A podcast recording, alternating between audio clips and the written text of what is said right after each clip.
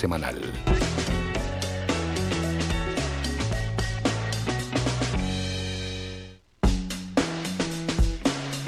Momento ya con la tertulia de los viernes. Saludamos a los tertulianos, Artemio Artiles desde el, del PSOE, desde Mogán. Buenos días. Buenos días, Ana Benítez, Coalición Canaria Telde. Buenos días. Javi Marrero, bienvenido a la tertulia de Podemos, Las Palmas de Gran Canaria. Buenas, gracias, muchas gracias, buenos días. Y María Eugenia Melián, del PP, aquí en Telde. María Eugenia, buenos días. Hola, buenos días. Bueno, vamos a comenzar con los temas que tenemos preparados. Y bueno, siempre hacemos ahí un popurrí al inicio. Tema de pandemia, que suele ser muy, muy habitual, ¿no? Mm, el martes ya no habrá el uso obligatorio de la mascarilla en la calle, para aquel que no la quiera llevar. Y también el certificado COVID que va a dejar de, bueno, pues de utilizarse aquí en el archipiélago, como ven estas medidas. Hombre, que se quiera lanzar a... Ah, yo creo que está claro que los datos, los datos de los últimos días, una caída en picado de los de los contagios que han habido en las islas, pues respaldan que se vayan valorando esta serie de medidas que lo que vienen a un poco a, luchar contra el cansancio que tenemos o que tiene la ciudadanía. Yo creo que todo el gesto que se pueda dar, siempre respetando la, la, la, las recomendaciones médicas, pues para ir saliendo poco a poco de estas rutinas que se nos han hecho un poco pesadas a todos, pues yo creo que están bienvenidas. Sobre todo, como dije inicialmente, con con, con, con, la línea principal del descenso de, estas de estos contagios que ha habido en los últimos días. ¿Y lo de presentar el certificado COVID ha valido para algo o no? Mm, te puedo decir que por experiencia propia eh, había, mm, pues puedo decir que mm, la mayoría de los establecimientos no lo pedían en los que he estado.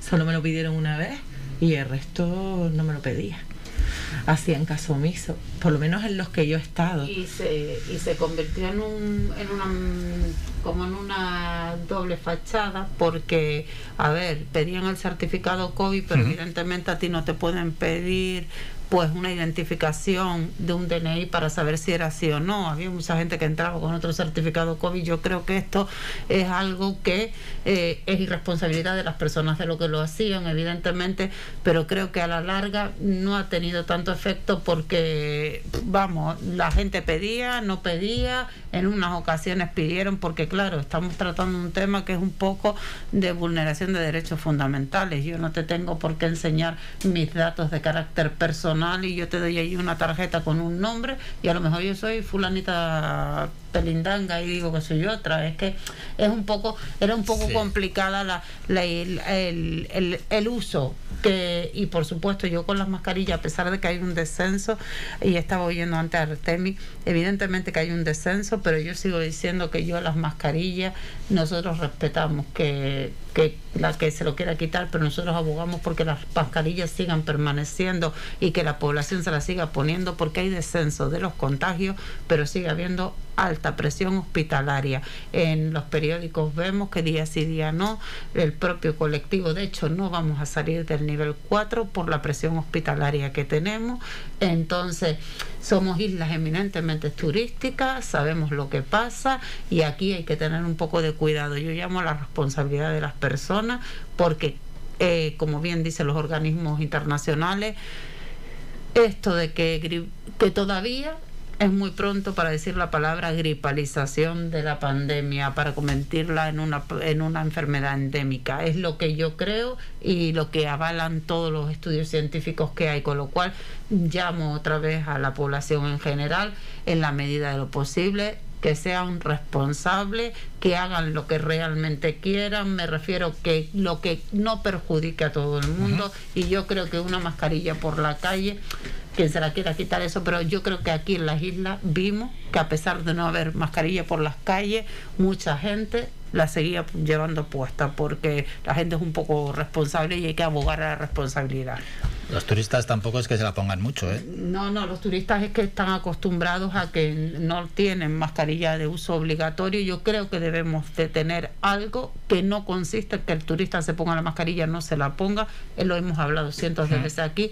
Tiene que haber un control en puerto y en aeropuerto de entrada y de salida, porque es la única manera de intentar de alguna forma frenar eh, la, que vengan turistas y que puedan traer distintas Bueno, yo creo que lo que ha quedado claro del tema de la pandemia es que estamos cansados, ¿no? Ya llevamos cerca de dos años, ahora en breve el mes que viene haremos dos años de la pandemia, pero sí me gustaría resaltar una cosa, ¿no? Que es la imposición que se nos pone casi siempre a los receptores de, turismo y, la, y las medidas que no se les impone precisamente a los turistas. Lo acabamos de escuchar de la compañera del Partido Popular, que para nosotros sí tenemos que poner las mascarillas, pero para los turistas que llegan a nuestra tierra no, sino que hay que hacer controles previos. Lo que ha quedado demostrado es que los controles tanto de PCR antes de llegar a nuestra tierra como cuando se sale eh, no son efectivos al 100% porque hay un periodo pantalla, un periodo de incubación de tres o cuatro días que aunque no tengas síntomas puedes contagiar. Por tanto, lo que no podemos decir a los trabajadores y trabajadoras canarias que llevan más de dos años aguantando esta pandemia y sufriendo las consecuencias directas de la pandemia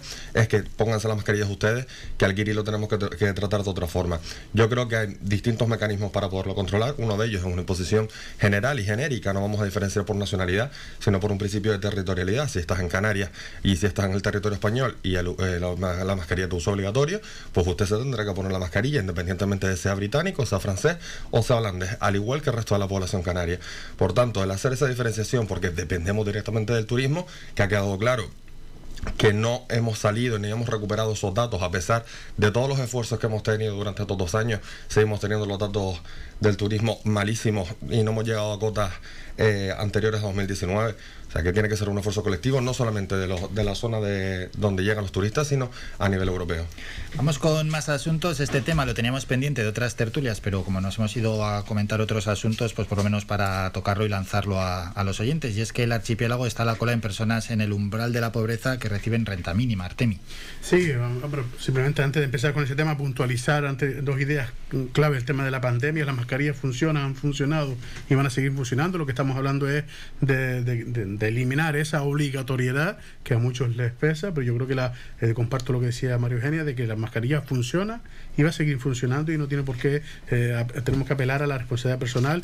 Y con respecto a lo que decía de los, de los eh, pasaportes COVID, si ha funcionado, está claro que por lo menos sin perjuicio de que haya funcionado también el control de la pandemia, por lo menos con el refuerzo que ha hecho la imagen de marca de Canarias como destino turístico seguro, yo creo que solo con eso, sin perjuicio, como he dicho anteriormente, de, del efecto que ha tenido sobre la pandemia, pues yo creo que es una medida que ha sido beneficiosa para el sector.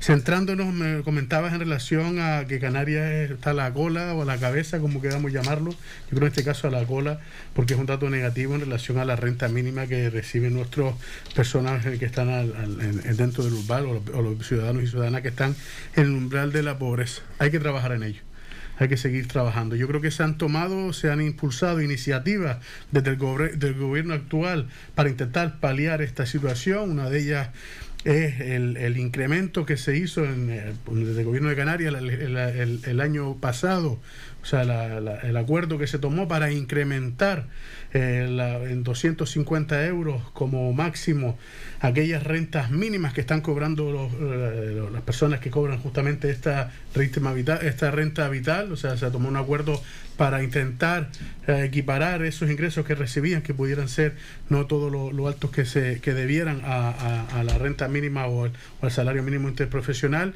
y también hay una medida que se tomó desde el gobierno de España, que justamente eh, se aprobó definitivamente a finales del año pasado con efecto de aplicación en, en principio de 2022, que es la ley del ingreso mínimo vital.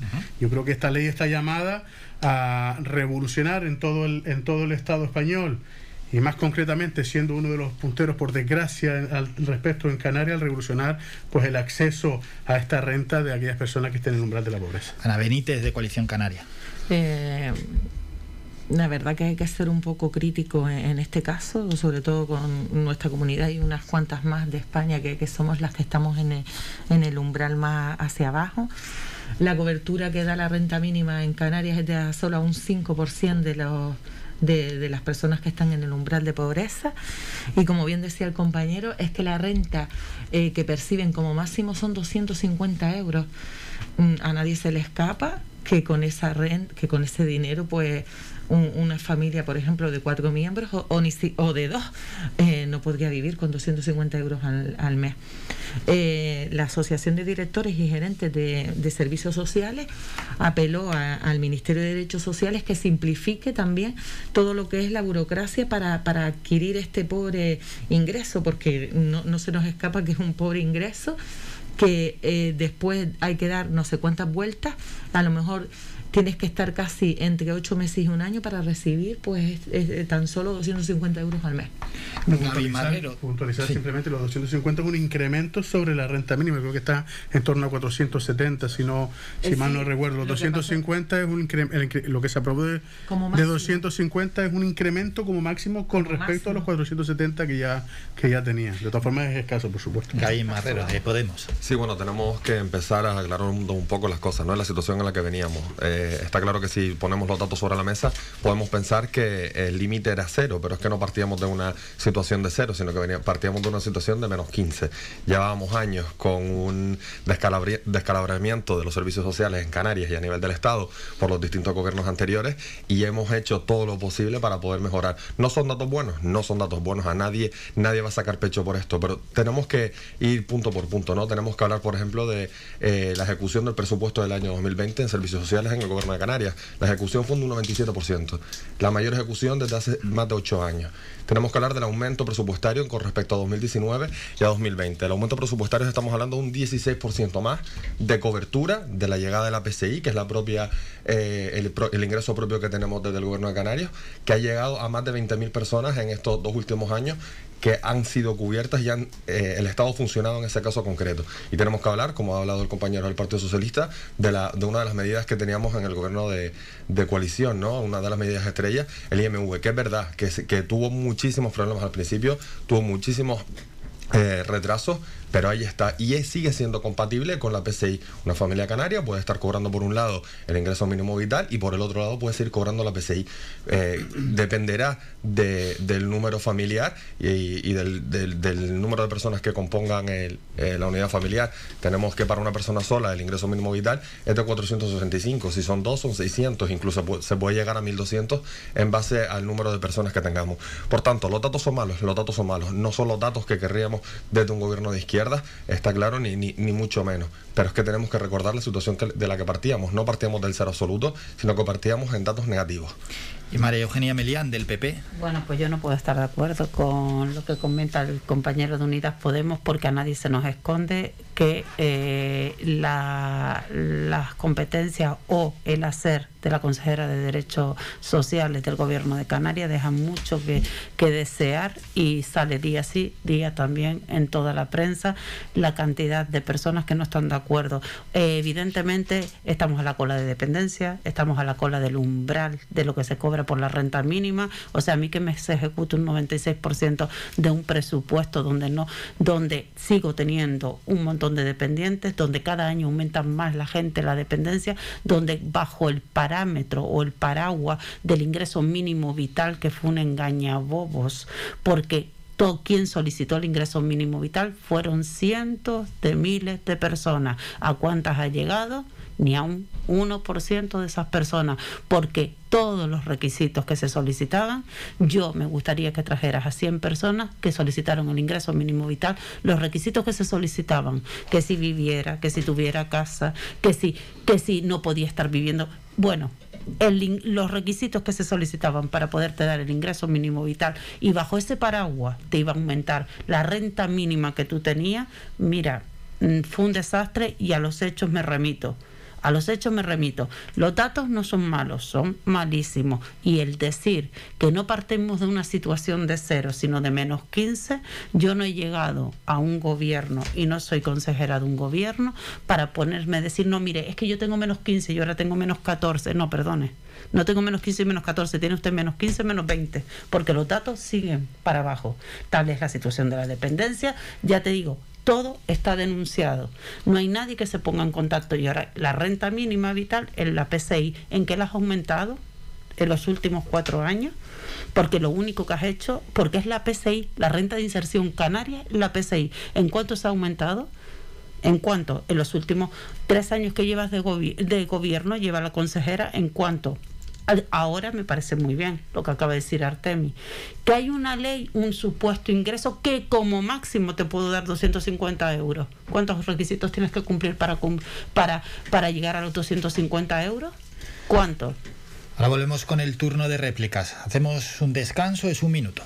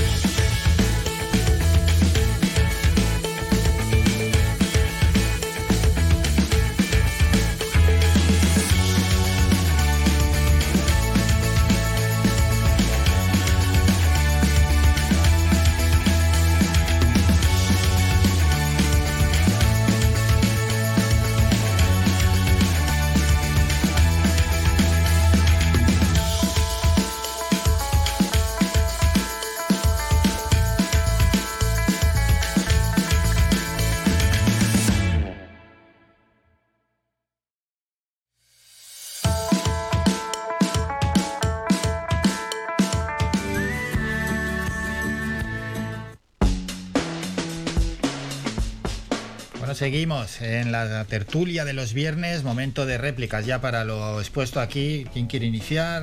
Vamos con Gai Marero del de Podemos. Muchas gracias. A mí me gustaría contestar a la compañera del Partido Popular, ¿no? que hablaba de los requisitos del MV, hacía un totum revolutum, hablaba de dependencia, hablaba de los 250 euros que comentaba la compañera de coalición. Yo creo que no ha quedado claro las cosas. ¿no? Los 250 euros eran una paguilla extra que hubo en diciembre eh, para las personas que ya percibían eh, ese PCI. Es la primera vez que se hacía esto. Es decir, llegaba diciembre por segundo año consecutivo, cabe recordarlo. Eh, primero se hizo en 2020 debido a las medidas del COVID y se volvió a hacer en 2021. Es una paguilla extra que se le daba a las personas eh, que ya recibían ese eh, esa PCI por parte del gobierno de Canarias. Eso por un lado. Respecto al tema de cuántos ha aumentado, que era la pregunta que nos hacía la compañera del Partido Popular, pues le digo, claro, en 2019 a 2021 se ha aumentado en un 40% la, eh, la llegada de la PCI a las personas en Canarias, un 40% de la situación que se tenía previamente. Estos no son datos míos que me hayan sacado yo de la manga, sino son datos oficiales que lo tienen ustedes en el gobierno de Canarias. Mismos datos que me gustaría saber que usted me dijese, ¿no? Que hablaba del IMU, había llegado solamente a 1% de una población.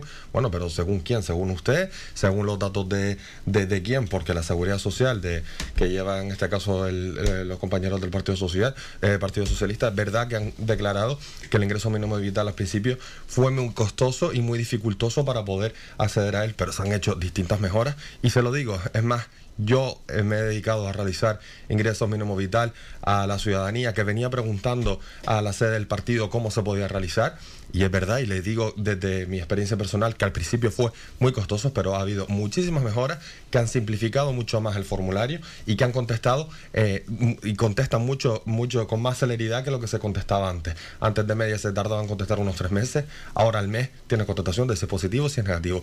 Los requisitos deben de ser los mismos que cuando pides una subvención. Tiene que haber luz y taquígrafo, no podemos estar repartiendo dinero a gente que no cumple con los requisitos de necesidad, como lógico normal, porque estamos hablando de dinero público.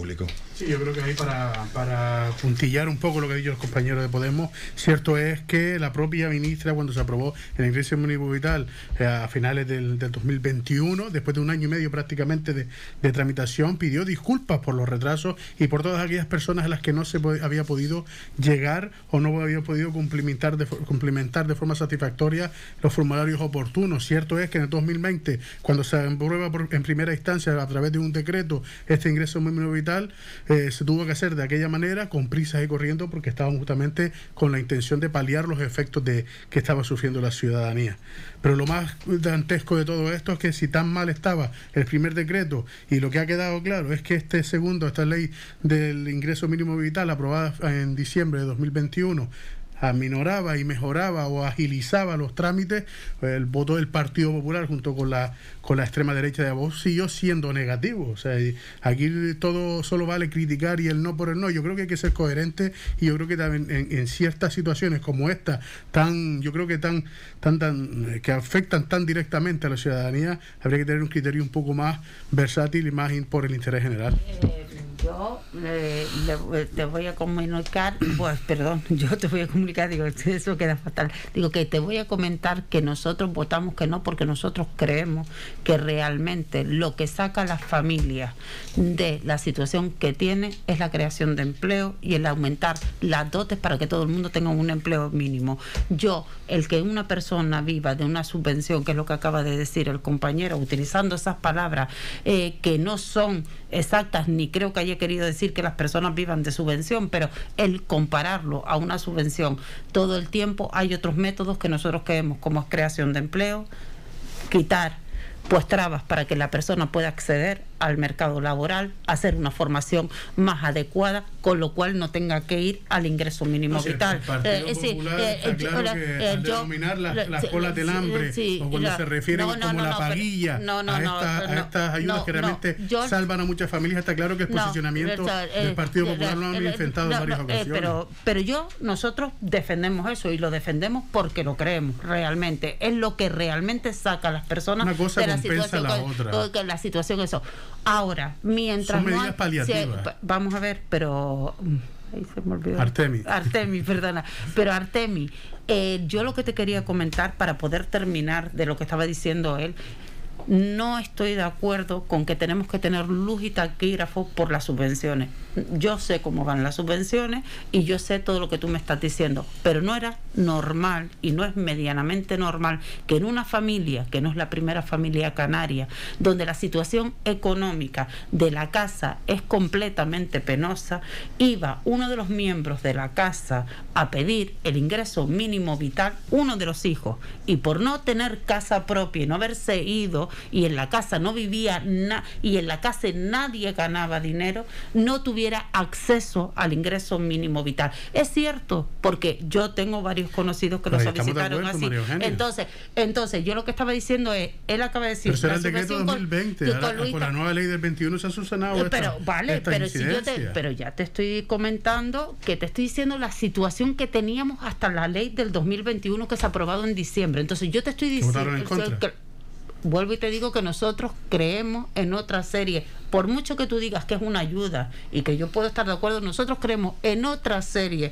de medidas que ayudan a fomentar el empleo y ayudan a que las personas tengan una paga que sea suficientemente digna. Son posturamientos, son posicionamientos políticos de cada uno de los grupos que son distintos, que, no tienen nada que ver una cosa con la otra. ¿Cómo que no tiene que ver nada una cosa con la otra? No son excluyentes y cuando ustedes eh, nos vienen aquí a dar lecciones respecto a que están a favor del trabajo, del empleo digno, ustedes votaron en contra de la subida del salario mínimo interprofesional. ¿De qué empleo digno estamos hablando? ¿Del empleo que se creaba con Rajoy, donde había una precariedad tremenda, donde había una economía sumergida, donde la gente cobraba dinero por debajo de la mesa? ¿De ese, de ese empleo es el que está hablando el Partido Popular. ¿Y cómo que no hay que hacer, cómo que no hay que tener luz y taquígrafo en con dónde se gasta cada dinero público? Pues claro que sí, tenemos que tener luz y taquígrafo porque si no tenemos situaciones que afectan a distintos partidos. No me voy a meter aquí en la guerra de la corrupción del Partido Popular porque entonces no terminaríamos la, el debate de hoy, pero tenemos que tener luz y taquígrafo con cada dinero y cada euro que sale de las arcas públicas. Claro que sí, porque es dinero que nos cuesta a todos y a todos los, los trabajadores y trabajadoras de este país.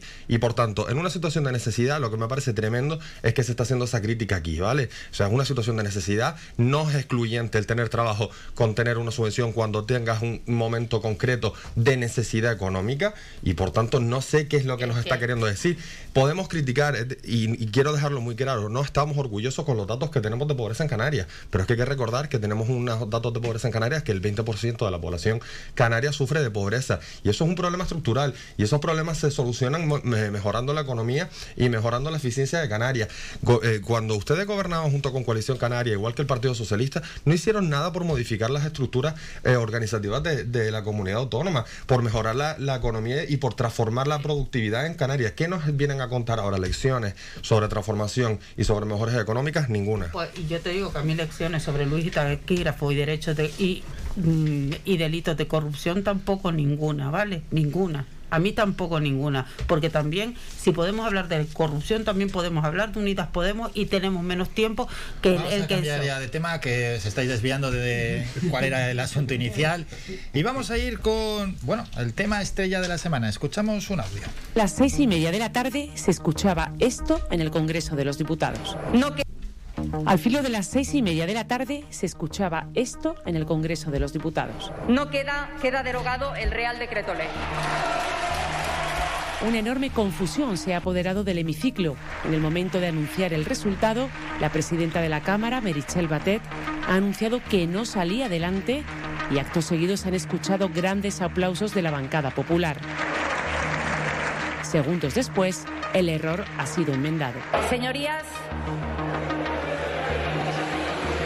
los servicios de la Cámara me informan que queda convalidado el Real Decreto Ley. A favor, PSOE, Unidas Podemos, Ciudadanos, PDCAT, Más País y varios partidos regionalistas. En contra, Partido Popular, Vox, el PNV y socios preferentes en el gobierno como Esquerra, la CUP, Bildu y UPN, que finalmente han votado en contra esa explicación ¿no? de la votación ayer en el Congreso con los 175 votos a favor y 174 en contra sobre la reforma laboral, pero también yo lo que quiero preguntar a los tertulianos es si era necesaria esa reforma, que qué os parece la reforma también, la negociación que ha habido, ¿no? Y por supuesto la votación que parece que esto no ha terminado. Ana Benítez. Eh, como bien decía la, nuestra diputada en el, en el, Congreso de Diputados, Ana Orama, nosotros estábamos de acuerdo pues porque hemos visto que ha habido un consenso de todas las partes, desde el gobierno, desde los sindicatos, que son los que defienden a los trabajadores, y desde la propia patronal. Entonces estábamos de acuerdo con, con la reforma laboral y por eso votamos a favor de ella y después porque los compañeros les voy a dejar para que hablen de los distintos eh, cambios que, que se han visto y en los que estamos de acuerdo, por supuesto. Gaby, Podemos. Bueno, yo creo que es un texto bueno, no es el texto que nosotros queríamos, está claro que no era el texto eh, propio de, de Unidas Podemos, pero eh, hemos dejado claro que somos un partido de Estado, un partido con responsabilidad de Estado, que somos conscientes del pragmatismo que se necesita una vez llegada a la Moncloa y así y es la mejor reforma laboral para los trabajadores desde los últimos 20 años. Hemos vuelto a, recuperar la, la, ultraactividad indefinida. Esto significa los convenios colectivos. Esto significa que cualquier sector, cuando tenga el convenio colectivo caducado, seguirá vigente para que no haya devaluaciones salariales. Antes producía con esa reforma maravillosa del Partido Popular que se siguen dando, eh, dando palmadas en el pecho después de demostrar que no ha servido para ni para crear eh, empleo ni para mejorar las condiciones de, los trabajadores. Ese es uno de los puntos, ¿no? El, fin de los contratos por obra y servicios, se elimina esta, esta, figura, que ya no volverá a aparecer, sino que ahora tendremos un contrato indefinido eh, desde el minuto uno. Y los contratos temporales, en caso de que se prorroguen durante 18 meses o bien durante dos años, automáticamente pasarán a ser eh, indefinidos. Y quiero simplemente puntualizar una cosa, podremos estar desglosando aquí la reforma entera, son unos 10 puntos de, mejora. Eh, la inspección de trabajo, la importancia de la inspección de trabajo. Desde que llegamos al, gobierno hace cerca de tres años ya, se enviaron simplemente 85 mil cartas a los empresarios de este país diciendo que tenían que regularizar la situación de los empleados. Pues con esas cartas, de los 85 mil que se enviaron, sin iniciar el trámite de inspección, se dieron, se convirtieron los, los contratos indefinidos a fijos, simplemente con el aviso. Eh, tenemos mecanismos legales que permiten la eliminación de la economía sumergida en este país, lo que no se aplicaban. María Eugenia, Partido Popular. Bueno, pues evidentemente ya como nosotros hemos manifestado desde el partido, no estamos de acuerdo con la reforma laboral, entre otras cosas porque no modifica nada. Por mucho que queramos vestir a un santo, mm, no se ha modificado nada. Están sacando pecho del número de empleos que se está creando. Hasta enero de este año no ha estado vigente el decreto que ellos tenían. Todos los puestos de trabajo que se han creado y ha subido la economía en España ha sido gracias a la anterior reforma laboral. No se modifica en nada la parte que todo el mundo, los despidos siguen estando, la patronal no va a estar de acuerdo y los empresarios no van a estar de acuerdo si no le afectan en nada. Los despidos no han bajado de día, no ha cambiado para nada la situación de los ERTES, ni sube ni baja. Únicamente tenemos la parte que ellos dicen que le dan gran, gran potestad a la ultraactividad de los convenios, a qué cambio el contrato, le digo que se llama, desaparece un contrato de obra y servicio y lo cambio por indefinido, pero realmente, como hemos dicho nosotros, lo real de la reforma laboral, lo que la reforma, si esto pretendía ser una contrarreforma, la reforma laboral no se cambia en nada lo sustancial. Evidentemente, a pesar de que, pues evidentemente Coalición Canaria y, la diputada dijo que estaban de acuerdo porque había sido un consenso, a mí lo que me pregunto cómo no va a haber consenso, si es que lo que realmente interesa a la patronal y a la COE, al empresario, al puro y al duro, eso no se ha cambiado nada en absoluto, no cambian los días de despido, no cambia la indemnización, no cambian nada, cambian la parte teórica, por tanto, evidentemente, pues evidentemente no es una reforma sustancial, por tanto era innecesaria. Y vuelvo a repetir lo mismo, llevan durante tres años sacando pecho que el, Partido Socialista y Unidas Podemos, que está creciendo el empleo, que cada vez hay menos parados y quiero recordarles que la reforma laboral que estaba en vigor era la reforma laboral del Partido Popular, pues tanto tan mala no era, se ha creado empleo. Atemi, PSOE. Si no ha cambiado nada, entonces no entiendo por qué ustedes, los del Partido Popular, no han votado a favor de la reforma de, la ley laboral que era la de ustedes. Algo se ha cambiado. Eh, eh, Mario Eugenio, yo te, invito a que a una empleada de un hotel en el sur de la isla de Gran Canaria, que es donde estamos, que lleva más de 10 años alternando los contratos temporales, con la incertidumbre cada vez que la, que la despiden, porque la despiden y la vuelven a contratar a los dos o tres meses con la incertidumbre de que haya esa llamada, porque siempre estaba el compromiso verbal de la dirección del hotel, pero ella no tenía, esa empleada no tenía ninguna seguridad de que tuviera una relación contractual con ese hotel que la lleva contratando ininterrumpidamente durante más de 10 años. Explícale a esa, a esa empleada del hotel que no ha cambiado nada de la ley cuando ahora su contrato va a pasar a ser indefinido. Yo creo que algo sí ha cambiado. Hay mejoras, hay mejoras, lo ha explicado el compañero, tanto a la hora de la negociación de los convenios con la prórroga de los mismos, hay mejoras con la temporalidad, hay mejoras en algo que la reforma del Partido Popular tenía bueno no se me caen los anillos en decirlo, como eran los ERTE, nos han ayudado mucho en esta situación de pandemia. Pues se mejoran para aquellos sectores, tales como la de las agencias de viajes, tengan una figura alternativa en la cual lo que se va a propiciar es que no vuelvan a la misma empresa en la que se les ha puesto en el ERTE, porque probablemente cuando acabe la pandemia no exista esa empresa, sino que se le forme para que pueda tener una redireccionación, un redireccionamiento en materia laboral. Yo creo que sí cambia. O sea, esta, esta reforma laboral tiene el consenso de, de tanto de los trabajadores como los representantes de las empresas. Esta reforma laboral ha, ha, venido a demostrar, lo decía el moderador, lo decía Álvaro, que qué nos parecía pues la, la, la, serie de acuerdos que ha tenido que, a los que ha tenido que llegar el gobierno. Esta reforma ha desmontado la, la pataleta que tenía el Partido Popular de que el PSOE y el grupo de gobierno en, la nación estaban esclavizados y, su, más o menos sometidos a, la, a los preceptos de los independentistas, de los hijos de, de, ETA, como ellos decían, con los cuales han votado ustedes juntamente la, la negación de esta ley. Yo creo que este proceso de negociación ha demostrado totalmente lo contrario, de que el Partido Socialista y Unidas Podemos, que son los que conforman el grupo de gobierno a nivel del Estado de la Nación, pues tienen mano izquierda, nunca mejor dicho, para llegar a acuerdos en aquellos aspectos en los que son eh, necesarios para la nación y la, la, que ahora es tan famosa aritmética política, pues no solo se centra en esos partidos, lo que ustedes nos decían, nos criticaban, de que estábamos sometidos, se ha demostrado que no, sino que podemos ampliar los aspectos. Y lo que sí realmente lamento lo que lamento yo como representante del Partido Socialista es que el Partido Popular, que está llamado a ser el, partido de gobierno, pues ni siquiera haya tenido la deferencia de valorar la posibilidad de tener un gran acuerdo en materia laboral como el que se ha tenido ahora en, en este acuerdo que se ha tomado al final. Vamos a parar un minuto y seguimos con la reforma laboral.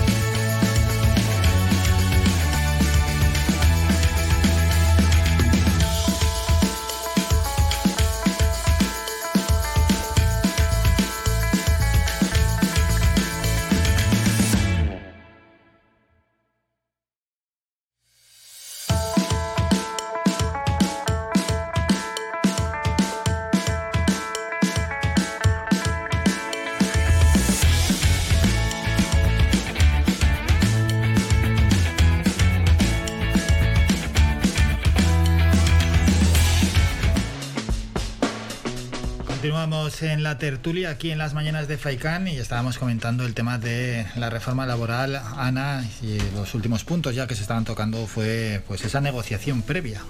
Eh, yo eh, discrepo con, con, o no sé, lo que María Eugenia decía, como que, como que el empresario estaba, eh, como que se había quedado estupendo porque se le había dejado todo lo que discrepo con ella, creo que, o sea, eh, todos han tenido que, ceder como todas las negociaciones, aquí no hay ni ganadores ni perdedores, creo que hay un consenso de todas las partes. Y, y es más, lo decía mi diputada, ojalá esta reforma se fuera a la administración pública, abogamos incluso por eso. Y creemos que es una, una gran reforma, vamos. Yo personalmente sigo diciendo lo mismo, la reforma no tiene, y evidentemente nosotros votamos en contra, no es una gran contrarreforma la reforma que había, es una reforma tal, acabo de decir, cambian aspectos teóricos. Yo, Artemi, mm, dentro de, de un año veremos a la empleada de Hotel del Sur, aquella que su contrato va a cambiar a indefinido, no sabe, no sé si sabrás que sí lo sabe porque evidentemente lo sabes, como todos los que estamos sentados en esta mesa, el despido es libre en España. Por tanto, el empresario puede despedir sin ningún motivo, seas indefinido o no seas indefinido, porque existe una indemnización, todo el mundo lo sabe. Entonces, evidentemente, el que tú me cambies a mí una contratación de temporal a indefinida supone mi indemnización por los 20 días, por los 33, por los que tú eh, consideres necesarios y eso es legal. Es, lo que legal. es lo que cambia no, no, cambia nada en absoluto. de que me, mandes a mi, de que me mandes a mi casa tres o cuatro meses sin indemnización a que me mandes con una indemnización previa, hay un cambio, María No, no, no, Artemi, no cambia nada porque si las indemnizaciones... Eso, yo creo que los empleados que lo, de, que lo despiden año por año, yo creo que sí les va a cambiar. No, no cambia, Artemi, porque tú sabes que año por año, déjame terminar, Gaby, tú sabes que año por año la persona que se iba al paro tiene derecho por su estar en el eh, por estar un año trabajando a cobrar el subsidio y aparte cobra el finiquito, ¿de acuerdo? Y si era una indemnización y si no, pues cobra por los meses que tenía. Cuando tú trabajas un año y el despido en España es libre y además eso, las personas que, que algo entienden de derecho, que yo creo que eso y el despido es libre si yo te echo a tu casa con por un año trabajado, de acuerdo, de hecho con 33 días o con 20 por año trabajado. Entonces, suponen 20 días de indemnización, Artemi. Entonces, entonces, pero, pero él lo ibas al paro, por tanto, te estoy diciendo que es el contenido teórico nada más. ¿Me entiendes? que justamente me está dando me, está, me estás negando la razón dándomela.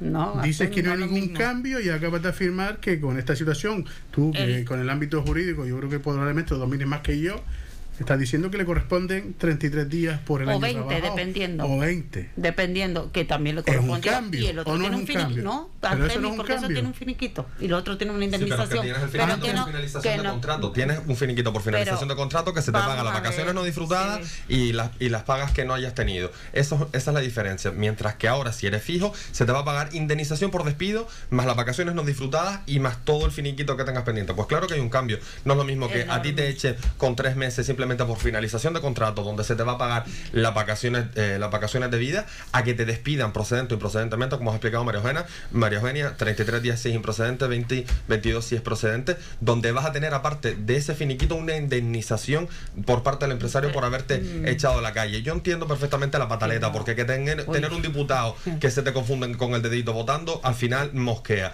Y que te posiciones en el mismo sitio, en el mismo sitio que, que los que llevan diciendo ustedes que si eran los, los, los descendientes de, de, ETA, los independentistas y demás, también mosquea. Pero bueno, tenemos que ser claros con lo que hay. Es una reforma que precisamente le ha quitado el, el, debate que ustedes tenían respecto al gobierno social comunista, como ustedes lo llamaban, o la ministra comunista que como también ustedes llamaban a, a la compañera Yolanda Díaz, eh, no solamente ustedes, ministra, sino... yo ministra, nuestro partido bueno, alguna, nunca, no, en, alguna, en sede parlamentaria ni en ningún sitio ha llamado bueno, a la ministra, ese ministra, parlamentaria no, ese parlamentaria no mejor no, pero no, está claro que está claro que, que empresa, bueno, es que al final como pactan con ellos, pues al final sí, pues eh, no, no, por no el derecho del partido. contacto a la osmosis, al final te, te vas a convertir se, ve que se ve que Ayuso milita en, en Sí, no sé, Ayuso es de los scouts, milita Ayuso. Y te recuerdo una cosa con respecto a las votaciones para que quede para, para que quede claro, hablando ya que ha sacado el tema Artemis, eh, la única ley que sacó Ayuso antes de, de este nuevo proceso eh, electoral que hubo recientemente, la única ley que sacó Ayuso fue la ley de liberalización del suelo de Madrid.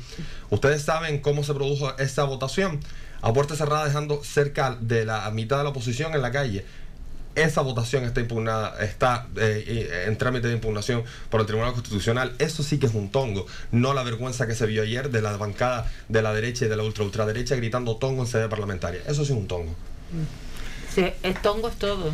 Ese, si tú lo consideras, sí, también. Que, tongo es todo. Y por tanto, si mi partido decide que la eh, la actuación por parte de la mesa del Congreso y por parte es constitutiva de delito lo, o constitutiva de impugnación de una votación, así lo ha hecho saber. Para la, lo ha puesto en conocimiento de la mesa del Congreso y hará su recurso y de constitu ante el Constitucional. Sí, sí. Pero evidentemente todo el mundo tiene derecho, de, no es una pataleta, todo el mundo tiene derecho, tú lo acabas de decir, ustedes han impugnado uno, nosotros podemos impugnar el que nosotros queramos, es libertad que tenemos. ¿Cómo puede quedar el asunto ahora, Ana? Pues nada, pues como, como han dicho los dos compañeros, eh, o sea, lo que ha dicho el, eh, el, el, presidente de, del PP de, a, nivel nacional, Pablo Casado, ya ha anunciado que se va a recurrir, eh, la impugna, o sea, se va a impugnar el, la votación de, de, de ayer, pero mientras va, va a estar vigente. Eh, y vamos a ver qué es lo que deciden eh, los jueces, que siempre, como siempre, le tiran la pelota a los jueces, a ver qué se decide. Yo lo, que sí creo que, que, es negativo, yo me quedo con lo positivo, creo que se, se, suelo ser optimista con que al final sale para adelante esta reforma laboral y lo que sí es negativo es el mensaje que se dio ayer por algunos portavoces de la ultraderecha, eh, pues calificando nuestra democracia como un tongo, como un puñorazo. Yo creo que esos mensajes son muy peligrosos son muy peligrosos. Lo vimos recientemente la semana pasada con la invasión que hubo de unos agricultores en un pleno. Eh, vimos lo que pasó, todos somos conocedores de lo que pasó en, en Estados Unidos y no todo por casualidad. Yo creo que este caldo de cultivo en el que se fomentan eh, desde la desinformación estas actitudes eh, agresivas y, son muy peligrosos para nuestra democracia. Yo creo que hay que tener mucho cuidado porque equivocaciones en las votaciones y errores en las votaciones en el Congreso de Diputados ha habido un sinfín. En, esto, en las últimas horas, todos los que hemos podido ver la televisión, algún programa de radio, nos han sacado ejemplos para estar todo el día hablando. El propio diputado que se equivocó no solo se equivocó en esa votación, se equivocó en tres más. De las otras tres no se habla. ¿No son importantes o qué? Por lo tanto, yo creo que quedarse, quedarnos con lo positivo que salió para delante de la ley, a pesar de algunas actitudes, que eso ya yo creo que es noticia y, esta, y es de recibo ponernos sobre la mesa, de aquellos que intentan con el engaño pues modificar o alterar el voto de otros, a pesar de, a pesar de todas esas actitudes, la ley, la reforma laboral ha salido para adelante. Eugenia, algo que añadir sobre la votación también y el error de un miembro del Partido Popular. Nosotros, tal como ha dicho la compañera, nuestro el presidente de nuestro partido y la portavoz comunicó desde el minuto uno una irregularidad de la votación y así lo ha puesto en conocimiento de la mesa del Congreso y ahora las acciones que sean pertinentes. Evidentemente a nadie se nos oculta que tal como dice Artemi como dice la compañera, la reforma estará vigente hasta en tanto en cuanto se resuelva por parte de los, de los tribunales lo que quiera resolverse que sale a favor la votación, pues tendrá que repetirse, que les dicen que no tenía eso, que sale en contra, quedará la reforma laboral puesta hasta que alguien, como lo que ocurre con muchas veces, la quiera tener en vigor, evidentemente, o la cambie, sea mi partido, sea el partido que venga, o sea, o sea, como dicen aquí, el partido de y a mí el partido de los independentistas y a mí sí me gustaría poner en relieve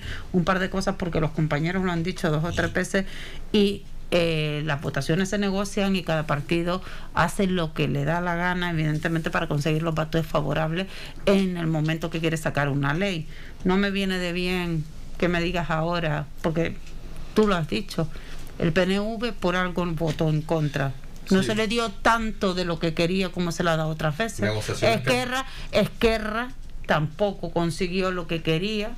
Eh, está UPN, negociaciones que ustedes nos respetaron y hacen un tamallazo como están acostumbrados al Partido Popular, haciendo que dos diputados de UPN que habían que habían firmado un acuerdo con el gobierno del Estado, con Partido Socialista y Unidas Podemos, acaban de hablar de la importancia de los partidos y las negociaciones de los partidos. Unión de Pueblo Navarro había negociado con el gobierno del Estado firmar, eh, votar a favor de la reforma eh, de la reforma laboral y se vio y fue taxativo ayer el tamallazo que se intentó hacer por parte del Partido Popular, donde dos diputados de UPN que hoy se les ha pedido el acta por parte de su partido por no estar a votar a favor de la disciplina de voto. No sé de qué estamos hablando de la negociación de los partidos cuando después no cumplimos en sede parlamentaria lo que, lo pero, Pero mira, yo te voy a comentar una cosa, la disciplina de voto, yo no soy nadie, ni estoy allí dentro y cada y yo puedo pensar completamente aquí mismo en el ayuntamiento de Telde, yo muchas veces pienso de manera completamente distinta a mi compañera. Si un día me da la picada de votar en contra de lo que ella eso, rompo la disciplina de partido y a lo mejor es que alguien ha venido por detrás. No, a lo mejor ese día